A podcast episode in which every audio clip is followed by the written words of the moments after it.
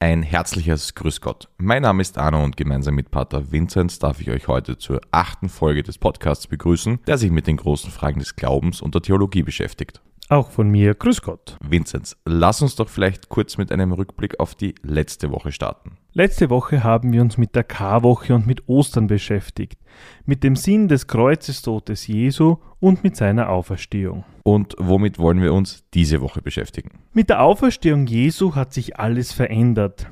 Die Jünger sind nicht mehr einfach so mit ihm umhergezogen, sondern bekamen den Auftrag, ihn nun in der ganzen Welt zu verkünden.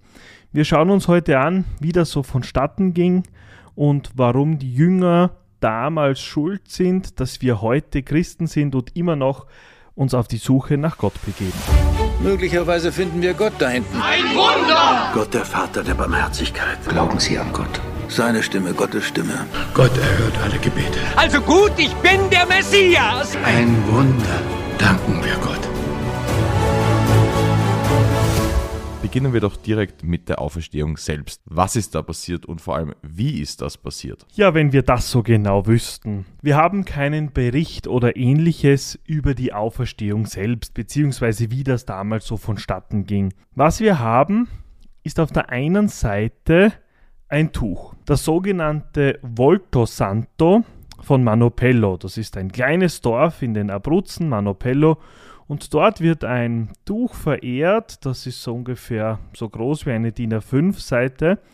Und das soll der Überlieferung nach das Tuch sein, das auf dem Gesicht Jesu im Grab gelegen ist. Es ist aus ähm, Byssus, das ist Muschelseide gemacht und zeigt das Gesicht eines Mannes mit geöffnetem Mund und geöffneten Augen sowie ein paar Barthaaren und Haare auf dem Kopf sowie ein paar Brandspuren. Interessant ist jetzt aber, dass auf Pyssus, also auf Muschelseide, eigentlich keine Farbe hält und dass dieses Material auch nicht brennbar ist, zumindest nicht mit den Möglichkeiten der damaligen Zeit. Eine Ordensschwester, die zu diesem Tuch forscht und die ich selbst schon in Manopello getroffen habe, ist Schwester Petra Maria und die erklärt, dass das Gesicht in dieses Tuch und diese Brand Spuren in dieses Tuch bei der Auferstehung hineingekommen sein müssen. Und zwar muss bei der Auferstehung so eine Menge an Energie frei geworden sein, dass sich das Gesicht Jesu und die Brandflecken in dieses Tuch eingebrannt haben. Die katholische Kirche geht jetzt nicht so weit, dass sie das im vollen Umfang anerkennt, was die Schwester da forscht, sondern überlässt es jedem selbst, ob er an dieses Tuch glaubt oder was er mit diesem Tuch auch verbindet. Okay, jetzt gibt es dieses Tuch, aber gibt es darüber hinaus noch andere mögliche Belege für diese Auferstehung? Ja, und zwar wie immer in der Heiligen Schrift in der Bibel. Dort haben wir zwar keine Berichte, wie diese Auferstehung vonstatten gegangen ist, aber wir haben Berichte, jede Menge Berichte von Begegnungen mit dem Auferstandenen. Eine Begegnung zum Beispiel ist die Geschichte von den Emmaus-Jüngern. Zwei Jünger, heute geht man davon aus, dass das wohl ein Ehepaar war, sind nach der Erfahrung des Karfreitags, des Kreuzestodes Jesu, ziemlich grantig wahrscheinlich wieder am Weg nach Hause. Sie sind diesem Jesus eine Zeit lang gefolgt und sind enttäuscht von ihm, weil er jetzt am Kreuz gestorben ist. Sie sind unterwegs nach Hause und auf einmal treffen sie einen Mann. Der fragt sie, was so los ist. Sie werden noch trauriger und sagen, bist du der Einzige, der nicht kapiert hat, was da in Jerusalem passiert ist? Und sie tratschen dann mit diesem Mann. Irgendwann antwortet er ihnen, sagt dann, ja, das musste doch mit diesem Messias passieren und so weiter. Und sie verstehen immer noch nicht, dass es Jesus ist. Am Abend, als sie dann angekommen sind, tut Jesus so, als würde er weitergehen wollen. Sie drängen ihn aber, bleib doch noch bei uns, iss doch mit uns. Und dann erkennen sie ihn auf einmal beim Brotbrechen. Sie haben ihn erkannt, die, der Auftrag ist erledigt und somit kann Jesus auch wieder verschwinden. Wir haben dann Auferstehungsbegegnungen mit seiner Mutter, mit den anderen Aposteln. Er erscheint diesem, er erscheint jenem. Also da gibt es eine Unmenge in der Heiligen Schrift davon. Okay, jetzt haben wir das Tuch. Jetzt haben wir die Begegnung mit dem auferstandenen Jesus. Aber wie ging es dann weiter? Wir haben dann eine gewisse Zeit, in der Jesus den Jüngern immer wieder erscheint, bis zu seiner Himmelfahrt und mit ihnen redet. Heute feiern wir 40 Tage nach Ostern das Fest Christi Himmelfahrt. Das ist in keiner Weise historisch belegbar, dass das 40 Tage waren, hat auch wieder eben einen Symbolcharakter. Solange wir uns vorbereitet haben, solange dürfen wir uns auch über die Auferstehung freuen. Die Evangelien berichten uns da unterschiedliches. Wichtig ist aber, dass Jesus den Aposteln einen folgenschweren Auftrag gibt. Und zwar lesen wir davon unter anderem am Ende des Matthäusevangeliums, wenn es dort heißt, Darum geht zu allen Völkern, macht alle Menschen zu meinen Jüngern, tauft sie auf den Namen des Vaters und des Sohnes und des Heiligen Geistes und lehrt sie alles zu befolgen, was ich euch geboten habe. Seid gewiss, ich bin bei euch alle Tage bis zum Ende der Welt. Das heißt, vor seiner Auferstehung gibt Jesus jetzt die Initialzündung dafür, dass aus dieser kleinen Gemeinschaft seiner Jünger eine Weltreligion werden kann. Aber ich dachte, er ist doch an Christi Himmelfahrt in den Himmel aufgefahren. Das stimmt. Jesus, der von den Toten auferstanden ist, muss nicht noch einmal sterben. Anders wie bei Lazarus zum Beispiel. Lazarus hat er von den Toten auferweckt und dieser Lazarus musste noch einmal sterben. Also entweder ist Lazarus noch einmal gestorben oder er wandert seit 2000 Jahren durch die Weltgeschichte. Wir gehen davon aus, dass er noch einmal gestorben ist. Jesus muss nicht noch einmal sterben. Es gibt kein Grab Jesu, sondern er wird, wie man so schön sagt, mit Haut und Haar in den Himmel aufgenommen. Aber er schickt quasi, um seine Jünger zu motivieren, einen anderen Beistand, den Beistand, den er verheißt und den wir den Heiligen Geist nennen. Wenn es um den Heiligen Geist geht, dann reden wir da auch über Pfingsten. Das hängt ja auch zusammen, oder? Genau. Der Missionsbefehl, die Himmelfahrt und Pfingsten hängen auf das innigste zusammen. Vor seiner Himmelfahrt gibt Jesus den Auftrag und danach stattet er sie mit der Vollmacht aus, diesen Auftrag auch auszuführen.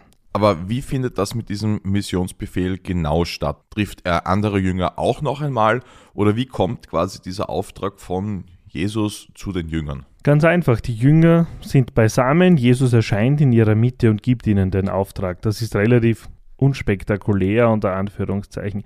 Spektakulärer wird dann die Ausstattung mit dem Heiligen Geist.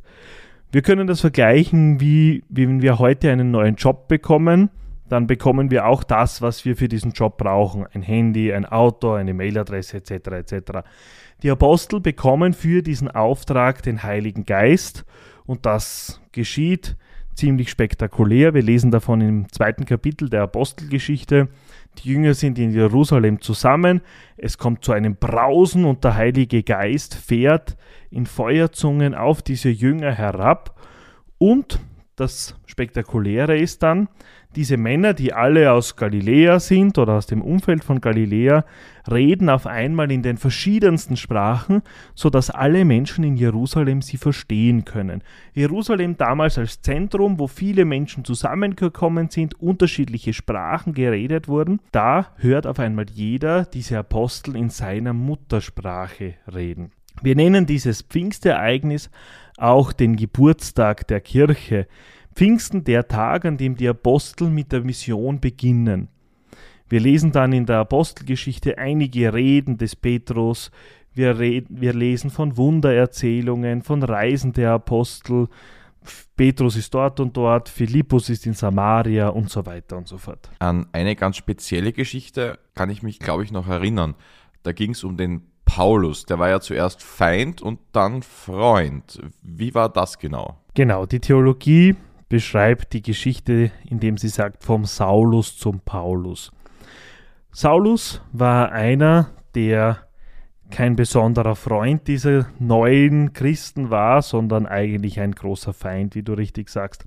Er ist beteiligt an vielen Christenverfolgungen, unter anderem auch an der Steinigung des Stephanus, des ersten Märtyrers der Kirche. Übrigens der Stephanitag am 26. Dezember erinnert immer an diesen Stephanus. Er ist also jemand, der die Christen wirklich vehement verfolgt. Das ändert sich dann schlagartig um 180 Grad in Damaskus. Paulus reitet in diese Stadt, um die Christen auch dort zu verfolgen. Vor der Stadt fällt er vom Pferd, weil er geblendet wird und hört Jesus sprechen, Saul, Saul, warum verfolgst du mich? Paulus bekehrt sich dann, wird dann vom Saulus zum Paulus und wird einer der vehementesten Verteidiger des Christentums. Wir haben das in der Folge über die Heilige Schrift schon gehört, dass die ältesten Dokumente, die uns überliefert sind, von diesem Paulus stammen, und zwar Briefe, die er an unterschiedliche Gemeinden schreibt zu den Themen, wie lebt man als Christ, Jesus überhaupt und so weiter.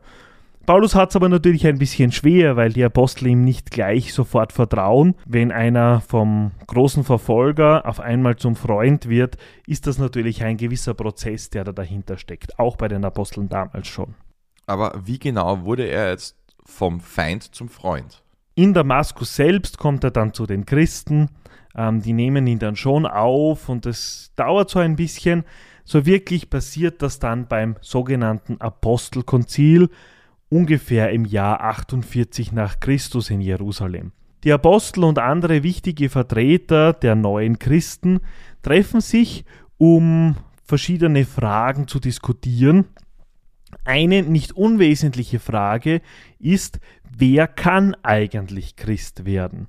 Und es gab da damals zwei Lager. Das erste Lager, vertreten durch Petrus, es können nur diejenigen Christen werden, die auch Juden sind.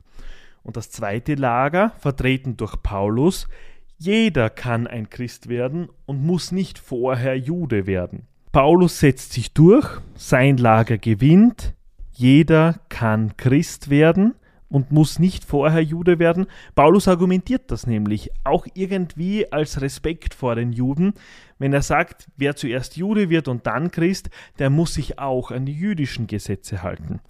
Sie klären dann eindeutig auf diesem Apostelkonzil, jeder kann Christ werden, ohne davor Jude sein zu müssen. Spannend wäre, was passiert wäre, wenn sich das Lager um Petrus durchgesetzt hätte, wenn man nur Christ werden kann, wenn man vorher Jude war. Ist nicht passiert, ist so eine Was wäre wenn Frage. Jetzt fand das Ganze 48 nach Christus statt. Anerkannte Religion wurde das Christentum ja aber erst viel, viel später. Was ist hier der Status des Christentums?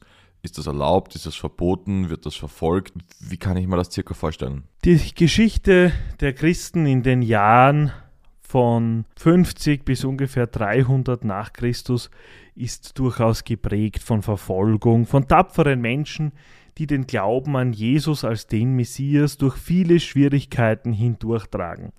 Zu Beginn ist es sicher eine jüdische Sekte, also eine kleine Gemeinschaft, die aus den Juden heraus entstanden ist, wird dann aber vor allem durch die vielen Reisen der Aposteln zu einer sehr großen Gemeinschaft. Wir haben da so einige Namen in den ersten Jahrhunderten, die von Bedeutung sind, aber im Grunde kann man sagen, die Kirche damals, die Christen damals waren nicht erlaubt, Christ zu sein, war eigentlich verboten und viele, viele Menschen wurden damals aufgrund ihres Christseins auch umgebracht. Wir sagen zu dieser Zeit, dass die Kirche da eine Märtyrerkirche war. Märtyrer, Martyrium aus dem griechischen Zeugnis geben, Menschen, die für diesen Christus ihr Leben hingeben und so Zeugnis für ihn auch ablegen. Also in den ersten Jahrhunderten war es weniger gemütlich, Christ zu sein. Da konnte man nicht einfach zu Hause sitzen und gemütlich ein Eis essen. Das Ganze ändert sich aber dann 311, soweit ich mich erinnern kann, unter Kaiser Konstantin. Der hat ja quasi das Christentum als Staatsreligion eingeführt. Soweit geht es 311 noch nicht. 311 gibt es die sogenannte Mailänder Vereinbarung unter Kaiser Konstantin, den wir als Konstantin den Großen kennen, der 306 bis 337 römischer Kaiser war. Vieles in seinem Leben ist legendenhaft, vieles wissen wir nicht. Es gibt unzählige Literatur, warum dieser Konstantin auf einmal begonnen hat, mit diesen Christen normal umzugehen, sie nicht mehr zu verfolgen wie noch seine Vorgänger, die auf grausame Weise Christen verfolgt haben. Wir kennen das aus Rom mit den schauderlichen Geschichten unter Kaiser Nero, der Christen verbrennen ließ.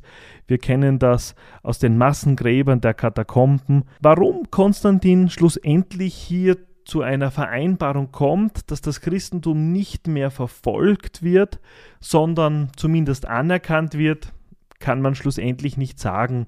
Es gibt so die berühmte Geschichte, dass er in den Krieg zieht, ein Kreuz sieht und aufgrund dieses Kreuzes dann zum christlichen Glauben gelangt.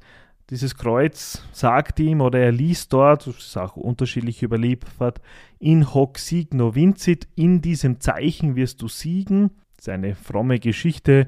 Ebenso fromm ist die Geschichte, dass Kaiser Konstantin sich am Totenbett noch hat taufen lassen. All das, wie gesagt, ist legendenhaft. Wissen tun wir von der Mailänder Vereinbarung 311, das Christentum wird zumindest nicht mehr verfolgt. Ab 311 wurde das Christentum nicht mehr verfolgt. Das waren gute Aussichten und solche guten Aussichten haben wir auch für euch und zwar auf die kommende Woche. Da beschäftigen wir uns mit der Entwicklung der Kirche und ihrer Etablierung als Staatsreligion. In diesem Sinne, Grüß Gott. Gott.